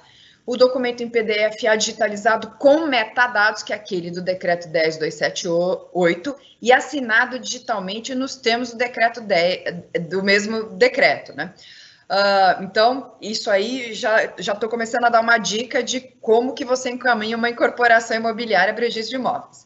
Tem ainda o documento em formato PDF confirmável eletronicamente em sites confiáveis, como, por exemplo, CNDs da Receita Federal, a certidão digitada em PDF assinada pelo tabelião pelos seus prepostos e os meus queridinhos, que são os DED, os documentos eletrônicos com dados estruturados, que, na nossa percepção, são o coração do registro eletrônico no futuro, no que diz respeito e no futuro, assim, no futuro presente, eu diria, porque eles é, vão ser muito utilizados pelas instituições financeiras. Né? A contratação de crédito, hoje, por exemplo, pelo Banco do Brasil, já é feita via mobile. Então, se você tem um sistema que te permite assinar digitalmente, é, escolher ali os, os elementos daquele negócio jurídico via mobile, o sistema já está pronto para, em vez de apertar a tecla print, apertar a tecla enter e encaminhar um DED para o registro de imóvel. Então, esse é o futuro.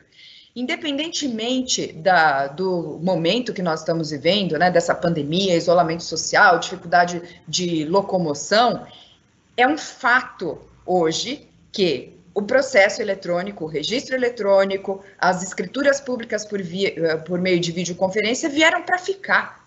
Essa é a nossa realidade hoje. Né? Aqui no, na pandemia, a gente está vendo a quantidade de decisões é, fundamentais para os para o destino da humanidade, elas têm sido é, tomadas por meio de vídeo, videoconferência. Então, com segurança, com é, celeridade, com economia, né? E, e esses são é, elementos muito importantes hoje quando a gente fala de negócio. Então, na nossa uh, percepção, este é um cenário, né? Este cenário Jetsons é o cenário no qual nós vamos viver daqui por diante. É um, é um, é um um caminho sem volta.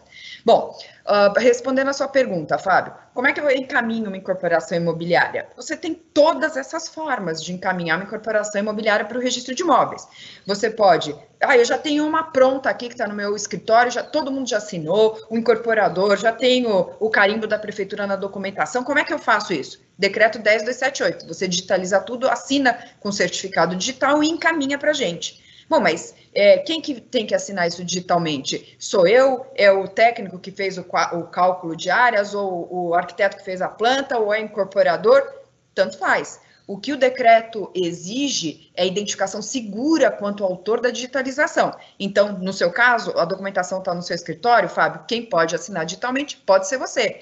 Pode ser o Felipe, pode ser o Guilherme, qualquer um dos três, desde que use certificado digital com o ICP Brasil. Tá? Pode ser, pode ser, desculpa, pode ser um tabelião também.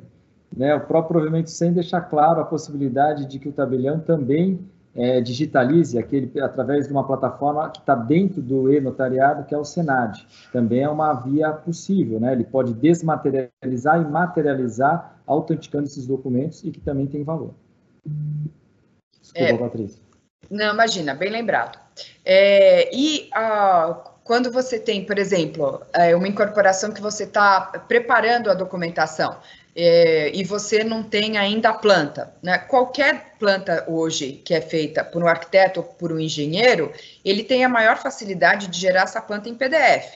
Então, se o autor da planta assina digitalmente essa planta, o incorporador assina digitalmente a planta e o órgão é, aprovador assinar digitalmente a planta, você te, pode encaminhar toda a documentação, por exemplo, é, com base no decreto 10278 e a planta com, no formato nato digital. Ou você pode produzir toda a documentação uh, da incorporação no formato nato digital. Você vai produzir o documento em PDF, assina digitalmente, depois você vai encaminhar isso para o registro de imóveis. Então, assim, a, a, a, a plasticidade dos formatos de documentos eletrônicos hoje para serem recepcionados no registro de imóveis é muito grande, tá? É, e essa alternativa que o Rodrigo mencionou, né, da, da de, da documentação ser desmaterializada pelo tabelião de notas, também tem a possibilidade de desmaterialização pelo, pelo registrador de títulos e documentos, é, são faculdades que são, é, são possibilidades muito úteis, né, e que podem ser utilizadas, porque a gente imagina, a gente sabe que às vezes em uma ou outra localidade pode haver aí uma dificuldade e o extrajudicial está aí para ajudar na superação dessas dificuldades.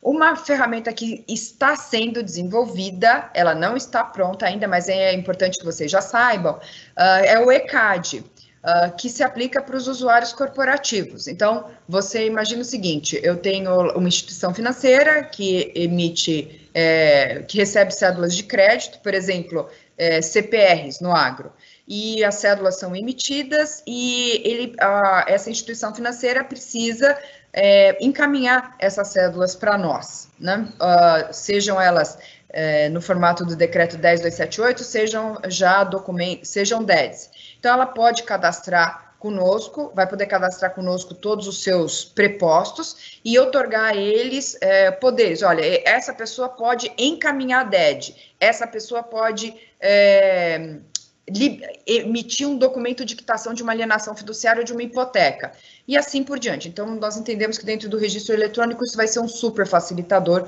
para o mercado em geral. Aqui está um postzinho né, de como utilizar o e-protocolo, que é muito fácil, né?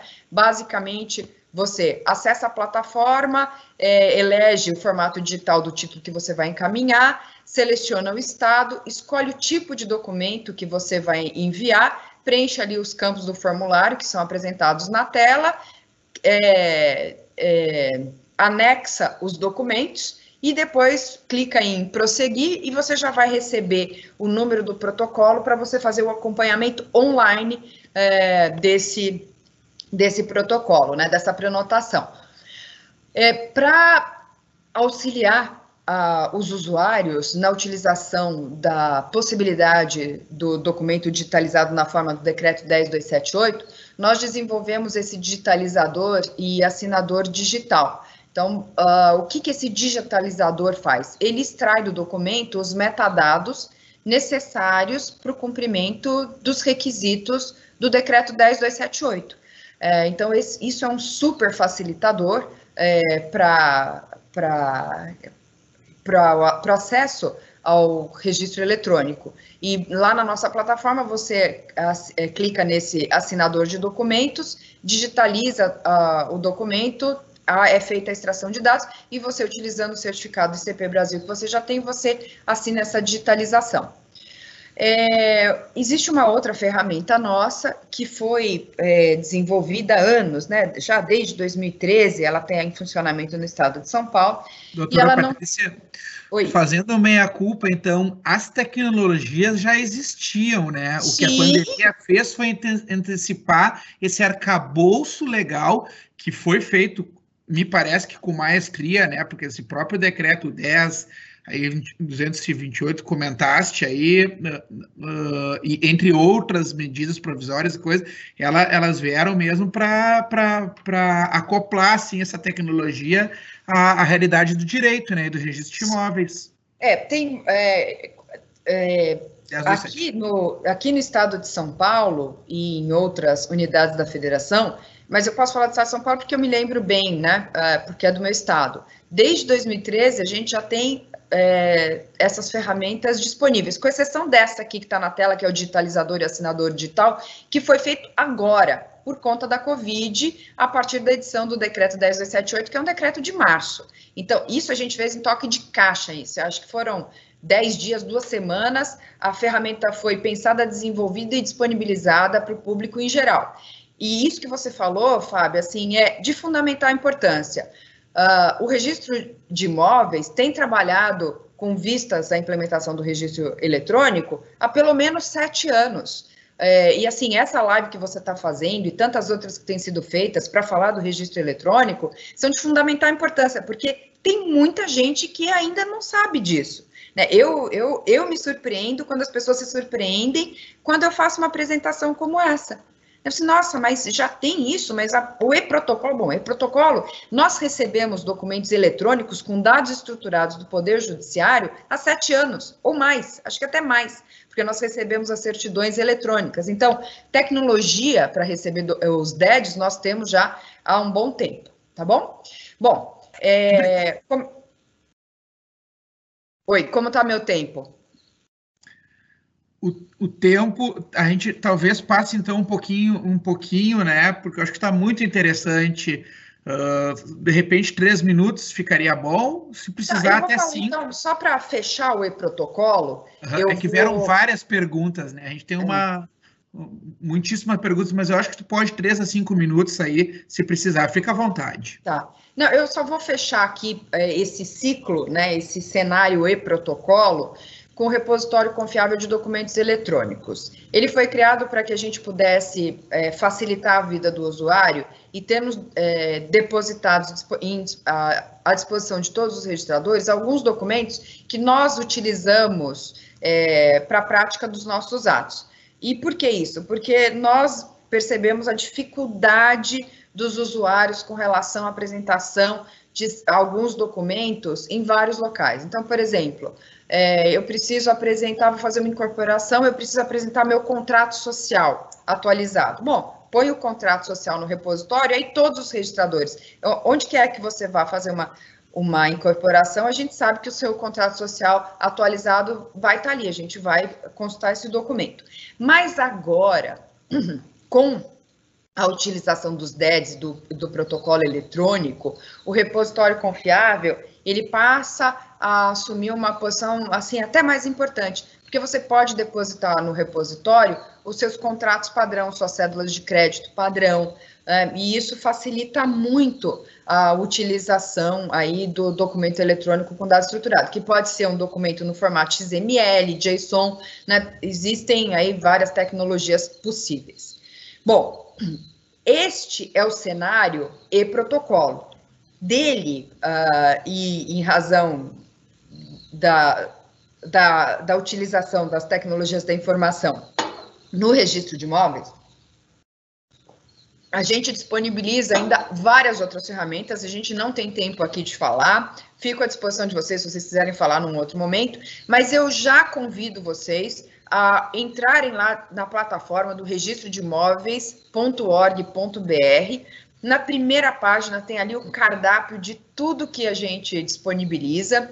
E eu queria muito que vocês dessem uma consultada na Menina dos Meus Olhos, que é o portal estatístico registral a, as informações estatísticas do que a, a, dos dados, né, das transferências da propriedade aqui no, no registro de imóveis do estado de São Paulo, já está tudo lá, do estado inteiro, desde 2012, a performance da alienação fiduciária que mostra a eficiência do sistema de registro eletrônico na recuperação do crédito é, na recuperação do crédito garantido por alienação fiduciária, que é um processo que pode ser feito hoje totalmente pela via eletrônica, conforme está aí na tela, né, que é a execução online, você é, dentro de um sistema de mensageria com o registro de imóveis competente, você faz a execução é, totalmente eletrônica e acompanha o andamento dessa execução eletronicamente. Então, assim, nós estamos no mundo digital há muitos anos e queremos permanecer nele e aperfeiçoar a nossa prestação de serviço com o uso e emprego maciço né, de tecnologia da informação. Nós entendemos que este é um processo é, que não é simples, ele depende não só da participação do registro de imóveis, mas de todos os usuários, indistintamente. É uma construção que precisa ser feita em âmbito nacional, é, com alteração, com mudança mesmo da cultura, né, nossa, de nos desapegarmos do papel e passarmos para o meio digital uh, de modo seguro. É, mas nós entendemos também que a, a, a população e o, o, país não está todo pronto para isso. Né? Nós temos pessoas que não têm computador, nós temos pessoas que não têm é, internet de qualidade e que muitas vezes não têm um celular com capacidade para interagir no meio eletrônico, né? Como é necessário aí para a gente trabalhar nas, nas plataformas eletrônicas. Então, da parte do registro de imóveis, nós estamos fazendo isso com muita responsabilidade, mas a nossa meta é termos, é oferecermos para o país o melhor sistema de registro de propriedades do planeta e contribuir para que a gente possa construir no nosso país o melhor, o mais ágil, o mais seguro e o mais eficiente sistema de crédito do planeta. E para isso, nós precisamos de todos vocês. Muito obrigada. Te agradeço pela belíssima e didática exposição. E agora eu vou me permitir uh, realizar algumas perguntas, né? A gente já está praticamente na hora uh, que a gente se programou para terminar o evento, e eu também gostaria que ao final vocês fizessem as considerações finais, então eu pediria só, sei que eu não vou poder uh, ler todas as perguntas, mas uh, que daí fosse em breve, por gentileza, nas considerações finais.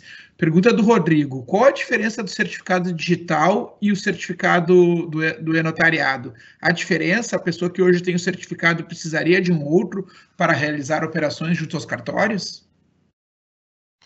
Então, vamos lá. É, pelo provimento do CNJ, é, o acesso ao e-notariado é, precisa do certificado emitido pelo tabelião. Né? O acesso é feito por isso. Até tem um tabelião aqui em São Paulo que disse que poderia acessar pelo ICP Brasil. Pelo que me consta, apenas, pelo que tudo que eu li, eu não achei essa possibilidade de acessar também o e-notariado pelo ICP Brasil. Teria que ter o certificado que eles estão chamando de notarizado, né? O certificado emitido pelo Colégio Notarial. Lembrando que ele é gratuito, né? E, e precisa apenas abrir o aplicativo no celular e receber, se passar num tabelião, porque a gente colhe a impressão digital. É possível até dispensar, mas tem que fazer uma justificativa do motivo que está dispensando é, a colheita da impressão digital. Mas é para acessar o, o e-notariado precisa do certificado do tabelião. Perfeito. Pergunta do Ivandro Trevelin, nosso amigo de Bradim. Os provimentos e as regras emitidas pelas corregedorias estaduais estariam revogadas agora com a entrada em vigor do provimento 100 do CNJ? É, a maioria dos tabeliões que tem falado é, tem sustentado que caíram todos, né? É, eu fico até um pouco com dúvida, e eu vou dizer por quê. É, aqui em São Paulo caiu, né? Porque ele vinha até dia 28, ele foi é, 30 dias, ele tinha de validade. Se não, não prorrogou, pelo menos não vi o diário oficial de hoje, mas se não prorrogou, é, caiu. Imagino que vai cair até por conta do conhecimento do provimento nacional. Mas por que, que eu não tenho certeza de que realmente está revogado? Lógico, aquilo que é absolutamente incompatível vai estar tá revogado. Mas, observem, o CNJ tem como competência definir normas gerais. Né? Então, imagina, a competência prevista lá é do local do imóvel e é, do domicílio é, do adquirente. Aí vem São Paulo e faz um provimento e diz, não, é só local do imóvel. Quer dizer, ele restringiu. Poderia, então, a corregedoria aqui restringir? É, poderia... Olha, eu já vi acontecer isso, né? Quer dizer, é, normatização do CNJ ser diferente da corregedoria é, local do Estado, na unidade da federação. Então, eu tenho receio de, de falar, está totalmente revogado todos. É o que tem sustentado os notariados, os notários que eu tenho ouvido. Mas pode surgir essa interpretação de que as normas gerais, depois a corregedoria é, da unidade federativa de um Estado pode restringir um pouco mais no âmbito da correção, âmbito correcional dela. Né? É, se a gente for falar só sobre um aspecto da hermenêutica jurídica, né, do geral, a gente pode, por específico, desde que não restrinja direitos, tornar mais gravosa. Um exemplo, lote. Eu posso ter um lote uh, maior, mínimo maior do que 125? Posso. Eu não posso fazer o contrário, ter o menor em função da lei de uso e ocupação do solo, né? Agora, com certeza, seria bom que a gente padronizasse isso no, isso no Brasil, né? Por isso que, que fica é. essa preocupação, né? Exatamente, mas um detalhe, todos os provimentos, pelo menos do que eu tive acesso das outras unidades da federação, eram provisórios, eram para atender especificamente o momento de pandemia. É, esse é, provimento 100 do CNJ, ele não é, ele é permanente, ele veio para disciplinar esse novo é, modo de captação da vontade e, e, manifestação da parte à distância. Então, se os provimentos estaduais eles não forem renovados, ou até mesmo é, o próprio tribunal pode revogar em virtude do, do CNJ, é, eu acho que uma hora a gente talvez não tenha esse conflito é, entre as normas. Mas se tiver, vai ficar essa dúvida eterna, né? Se poderia restringir um pouco mais ou não. É, e, eu, e aí eu não vou me posicionar, eu acho que eu vou obedecer os meus corregedores. Mais uma última pergunta, e depois a gente passa para a Patrícia e as considerações finais. como ficaria a seguinte configuração? O domicílio do adquirente está na mesma unidade federal do imóvel, a unidade federativa do imóvel, perdão, a ser negociado, e a parte vendedora reside no exterior. As partes têm certificado digital. Pode ser feita a escritura? Como fica a questão da circunstância, da circunscrição territorial? Não, então, o que vai levar em consideração é o local do imóvel. Se o vendedor está em Nova York, reside em Nova York, não tem problema nenhum. A dificuldade vai ser porque a gente vai precisar do certificado digital dele, né? Quer dizer, ele vai ter que ter um certificado é, e-notariado. Aí ele está lá fora, vai poder emitir? Não tem esse regramento no provimento, mas a gente poderia, talvez, usar é, a, igual a possibilidade que hoje está embaixo do ICP Brasil, que permitiu o CETSAI emitir certificados à distância nesse momento pandêmico, né? É, então, a dificuldade vai ser para essa pessoa que hoje já reside lá, se ela foi com já saiu daqui com um certificado no celular dela, acabou o problema. A gente vai conseguir colher e eu vou competente aqui, tá, ficou fácil no exemplo dele. É o local, tabelião do local do imóvel e da residência do adquirente. É, não importa quem que vai ser feito à distância, né? O adquirente escolheu o tabelionato dele porque ele está comprando. Ah, então eu vou fazer a distância de quem nem reside no meu estado, não tem problema. As distâncias foram Perdão, perdão. Posso fazer uma pergunta para o Rodrigo, que eu acho que um monte de gente deve estar tá se perguntando. É, imagina, você falou, ó, a pessoa já saiu daqui do Brasil com o certificado digital dela. Mas imagina, ela tem, ela tem firma é, em três, quatro, em um tabelionato de notas que seja aqui no Brasil, e ela está fora. Ela consegue a emissão de certificado pelo e-notariado, Rodrigo? Então, eu acabei de dizer, não tem previsão expressa no provimento da possibilidade de a gente emitir um e-notariado à distância. Hoje, o requisito dentro do, do, nosso sistema é colher a impressão digital. Então, ele teria que estar, num determinado momento, fisicamente na presença do tabelião. Ou mesmo tabelião na diligência, colhendo a impressão digital, como eu tenho no meu notebook, eu já colho, eu já tenho esse captador faço todo o procedimento. Mas no seu exemplo, Patrícia, a gente poderia, mas aí teria que ter uma normatização, aplicar o que hoje é aplicado para a emissão do certificado digital que está debaixo do guarda-chuva da SCP Brasil, que permitiu, excepcionalmente, enquanto no momento pandêmico, emitir o certificado digital à distância. Então, teria que adaptar um pouco essa regra do ICP Brasil para a gente, mas não tem esse regramento escrito, não dá para dizer, é possível, né? Eu, eu teria toda a cautela para emissão de certificado sem conhecer uma pessoa, não, não emitiria assim um certificado digital é, à distância. O sistema permite a dispensa da, da impressão digital, mas tem que abrir uma, abre uma justificativa. E ele depois ainda insiste, olha, você confirma mesmo, você vai gerar esse certificado sem a impressão digital? Então, o sistema permite, mas não é recomendado.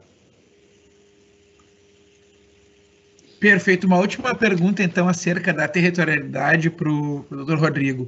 No parágrafo primeiro menciona, quando houver mais de um imóvel de diferentes circunscrições, no mesmo ato notarial será competente para a prática uh, o tabelião de qualquer uma delas. Isso está se referindo a qualquer das jurisdições do imóvel ou se reporta ao caput de qualquer uma delas, inclusive do domicílio do adquirente? Essa é a primeira pergunta, e emendando a segunda no parágrafo segundo, que fala, estando o mesmo imóvel da federação no domicílio do adquirente, este poderá lavrar uh, em qual, a ata notarial em qualquer unidade da federação. Se eu tenho um imóvel em Santos e meu domicílio é em São Paulo, como, uh, como o meu domicílio é no mesmo estado, eu poderia lavrar em Campos do Jordão? Não sei se ficou muita informação essas duas perguntas. Não, é, é, ficou, porque eu tenho que ficar pensando no, no, caso concreto, né? Então, na primeira etapa, na primeira pergunta, me parece que quando eu tenho mais do que é, um imóvel envolvido na mesma transação, então eu estou vendendo um imóvel em São Paulo e um imóvel em Santos, e sou domiciliado em Tupã, né? Que eu acho que esse é o caso, quer dizer, eu ainda estou em outro lugar. Todos são competentes, né? é, é competente. Seja, tem um móvel em Santos e outro em Tupã. Estou domiciliado em São Paulo. Tenho três competências aí. Três e se o adquirente for, for o adquirente. É, do, é, do, é, o do adquirente, o domicílio do adquirente. adquirente é não o vendedor. Não Perfeito. o vendedor, o adquirente. É para que ele escolha o tabelião da, da, da onde ele reside. Está né? Tá comprando uma fazenda em Tupã, uma casa na praia em Santos.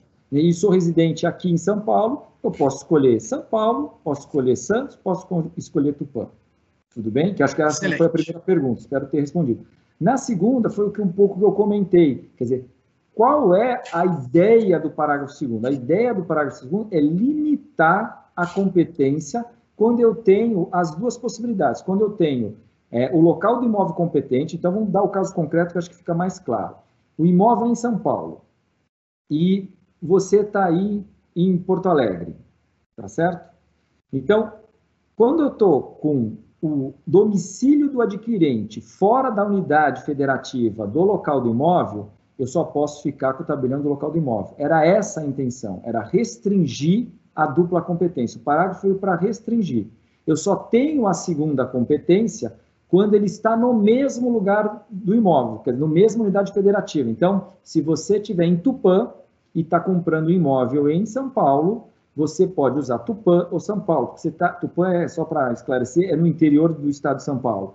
Então você pode é, usar é, as duas competências. Mas quando o domicílio do adquirente está fora, essa era a intenção, né? A leitura não dá muito clareza para isso. Mas eu estou dizendo qual foi a intenção, porque houve é, sugestões, tratativas, né, junto com o CNJ. A intenção era restringir para que ficasse a competência sempre no local do imóvel. Eu abro a segunda competência do domicílio do adquirente quando, desde que, seria bastante isso, desde que ele esteja também na mesma unidade da federação.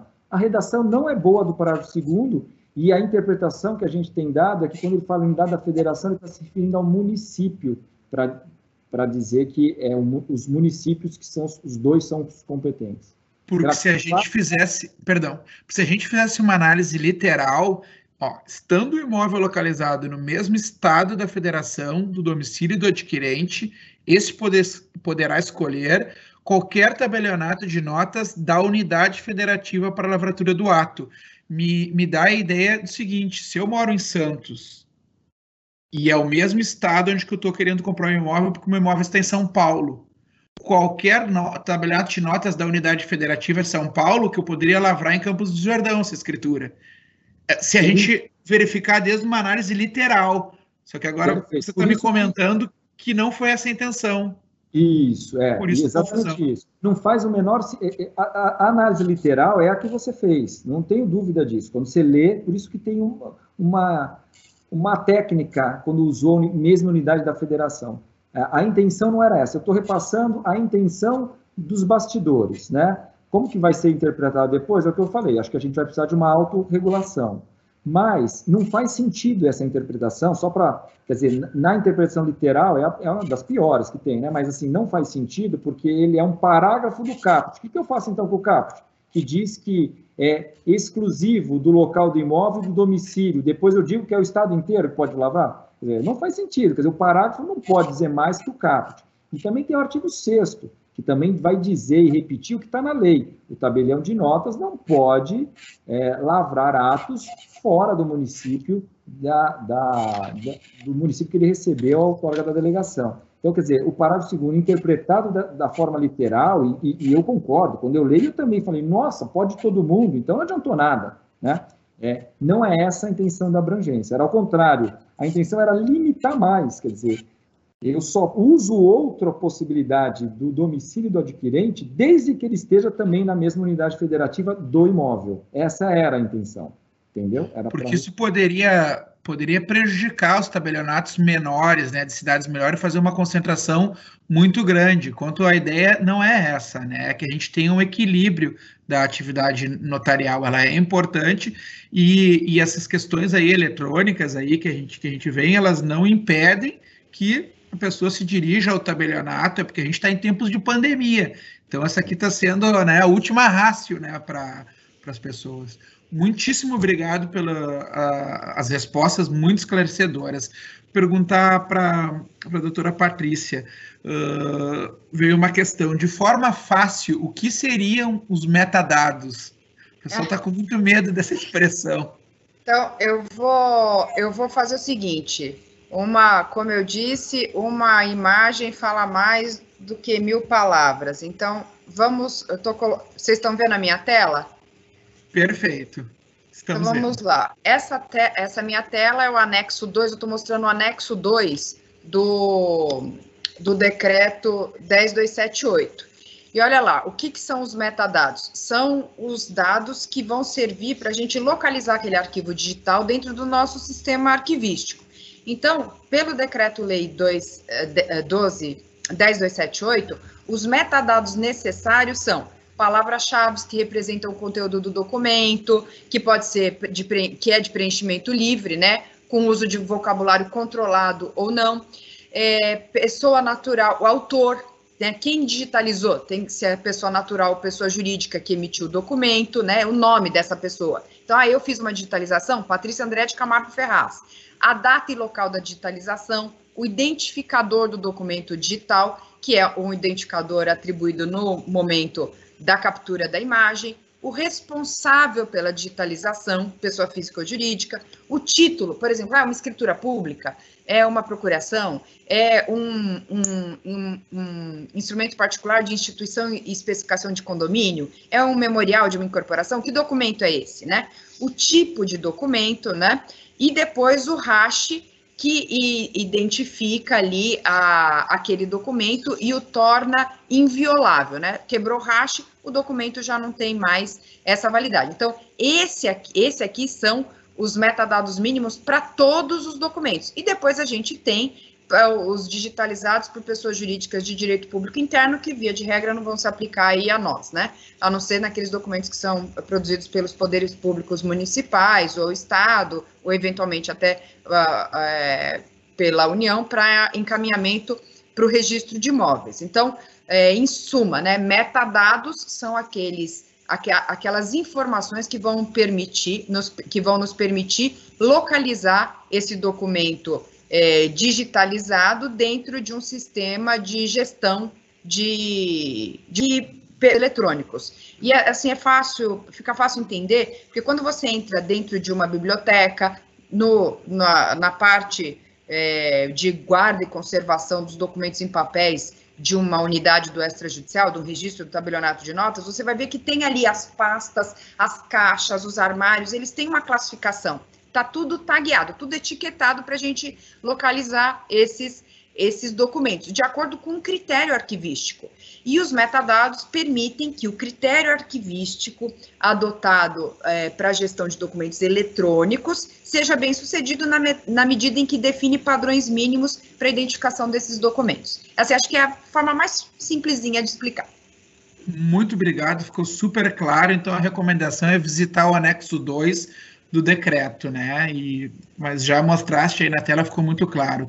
Eu gostaria de agradecer, então, os expositores e, se puder, assim, uh, teria várias outras perguntas que a gente pode depois responder por e-mail, aí, se for o caso, né? Tiverem interesse, eu deixo 30 segundos, um minuto, para que possam tecer as considerações finais. Guilherme?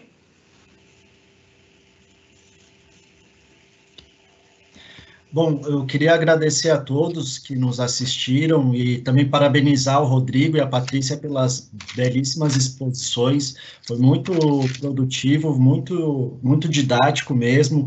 Essas inovações que nós, que nós temos agora, elas, eu acho que a gente está num momento bem, bem peculiar e, e, e muito inovador mesmo, né? Eu acho que agora sim a gente consegue fazer tudo pelo meio eletrônico e os mais jovens né, já conseguem aderir mais a essa, esse tipo de tecnologia, então é um grande avanço mesmo né, no, no mundo do direito imobiliário. É, são essas minhas palavras e agradeço a todos. Obrigado. Rodrigo? Oi, eu também agradeço muito, né? Fui recepcionado com muito carinho pelo Fábio, pelo Guilherme, pelo Felipe, pelo Paulo, que está aí atrás também, nos bastidores aí da tecnologia. Vocês são campeões, muito obrigado. Espero ter correspondido é, à expectativa da, do, do, seu público. Eu fico à disposição também. Queria muito ter compartilhado minha tela, mas eu acho que era inevitável ter contado um pouco da dificuldade desse avanço para o mundo digital, para o notariado. É, mas eu fico à disposição de uma nova live para a gente compartilhar a tela e navegar nessa grande plataforma que vai ser o e-notariado. E apenas para deixar para o Guilherme um, um, um, gostinho bom, eu acho que o nosso assinador, é, por ele ser gratuito e andar, quer dizer, eu não preciso de token, eu não preciso espetar em nenhum lugar, eu não preciso ter um, um leitor de smart card, é, ele vai ser um sucesso no futuro, porque hoje ele está desenhado para assinar com o computador, dentro da plataforma, atos notariais mas isso não é um limitador para ele. Até o provimento amplia a possibilidade no futuro da gente assinar o nosso certificado, né, o certificado notarizado, qualquer documento particular. É, a gente pode migrar para baixo do guarda-chuva da ICP Brasil, que esse é um estudo que nós estamos fazendo, se vale a pena, porque tem um custo operacional muito grande, mas ele vai ficar embaixo do guarda-chuva, onde qualquer documento poderia ser assinado com o nosso certificado.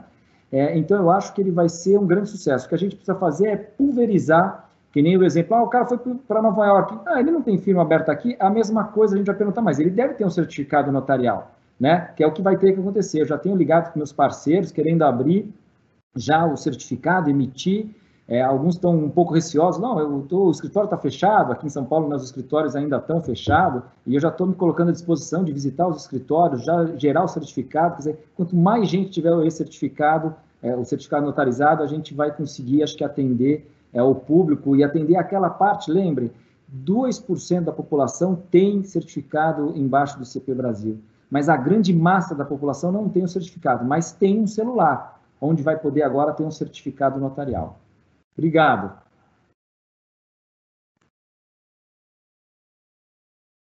Patrícia. Fábio, Guilherme, Felipe, Paulo, aí atrás. Muito obrigada pelo convite, pela recepção. Foi um prazer estar aqui com vocês, na companhia do Rodrigo. Né, acho que é um momento muito especial aí para o Notas, com a divulgação do e-notariado. Para nós do registro de imóveis também é super importante a divulgação de todas todos os nossos sistemas e as ferramentas é, digitais que estão à disposição da população. É, espero, assim, desejo a vocês muita sorte. Uh, espero que uh, eu tenha conseguido transmitir aí com tranquilidade, né, com, de forma clara, o, o quanto o registro de imóveis está envolvido com a utilização de ferramentas da tecnologia da informação para melhorar a qualidade dos serviços que nós prestamos aí à população. Contem conosco e eu fico à disposição aí de vocês, tá bom? Muito obrigada mais uma vez pelo carinho e por essa oportunidade valiosa. Ai, Fábio, desculpa, eu pedi a palavra só. Eu agradeci todo mundo e não agradeci a Patrícia, né? É, mas até até um motivo, né? Nós estamos aqui em casa, tomamos café juntos, acordamos juntos, então quer dizer, eu estou tão do lado dela aqui que acabei não agradecendo a apresentação dela também e que, que deixou bem claro que o e-protocolo, eu como notário só uso e-protocolo, todos os meus é, todas as minhas escrituras, negócios jurídicos só vão pelo e-protocolo, que é um sucesso também. É isso. Patrícia, beijo. Beijo, Obrigado. obrigada para você também. Obrigado, muito bacana. Eu, eu, me junto a vocês no, no, agradecimento ao Paulo, ao Daigor e toda a equipe de TI. Sem eles, a gente não teria realizado esse evento. E a gente é muito grato assim a todo o pessoal que trabalha conosco. E também agradeço ao time de marketing que divulgou, que divulgou bastante o evento. Eu acho que esse é o nosso papel aqui, né, nesse período, sobretudo, prestar uh, informações e orientações jurídicos, eh, jurídicas a todas.